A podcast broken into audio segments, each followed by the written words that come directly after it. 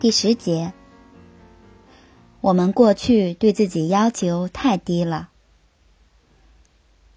过去，我们不仅不相信自己能够学好、用好英语，更为重要的是，即便挣扎其中，我们都对自己要求太低了，乃至于学傻或者被教傻。除了之前提到的词汇量、高考词汇大纲。之外，还有就是阅读量。我们的初中英语教材中的课文，从几句话一篇开始，最终每篇没超过五百词。高中英语教材中的课文，每篇也就不到一千词。大学英语精读教材中的课文，最长也就两千五百词。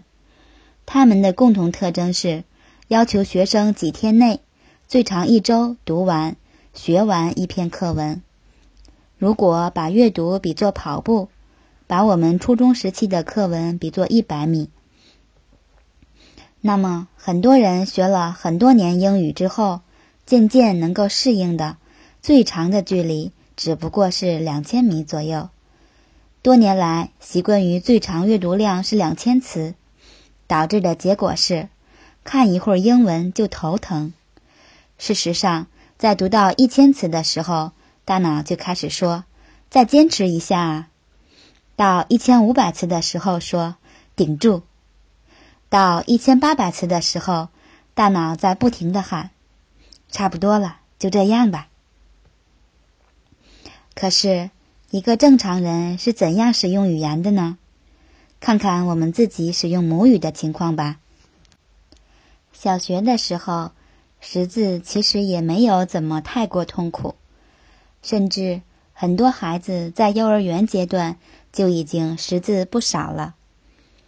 在你初中毕业之后，中文阅读能力早就达到这样的水平。在坐地铁或其他交通工具前往某处的三十分钟里，你大概能把一本《读者》杂志从头到尾翻阅完毕。在这个过程里，你可以轻松分辨哪些文章没劲、懒得看，哪些文章，嗯，好像不错。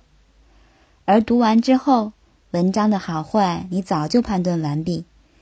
如果好的话，回头你还会向你的朋友推荐，甚至为了推荐，把那文章的内容向朋友重新复述一遍。当然，如果你是大学毕业生。初中过后又有七年的高强度阅读积累，在学校里，不论我们情愿与否，都要大量阅读。你的阅读能力早就登上另外一个台阶。大多数杂志报纸，在你候车或排队的过程中就能被消化掉。大多数小说，你可以几个下午之内搞定，甚至对你来说，很多专业书籍。也根本不需要一学期的长度，所以在正常情况下，大多数正常人每天都在语言的使用上跑马拉松，并且还是在毫不费力的情况下。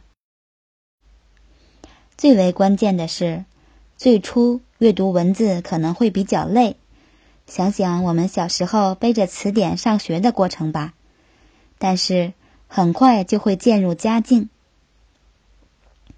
那之后，大多数人其实是在享受文字，用它获取信息，用它娱乐精神，用它沟通交流，而不是研究语文。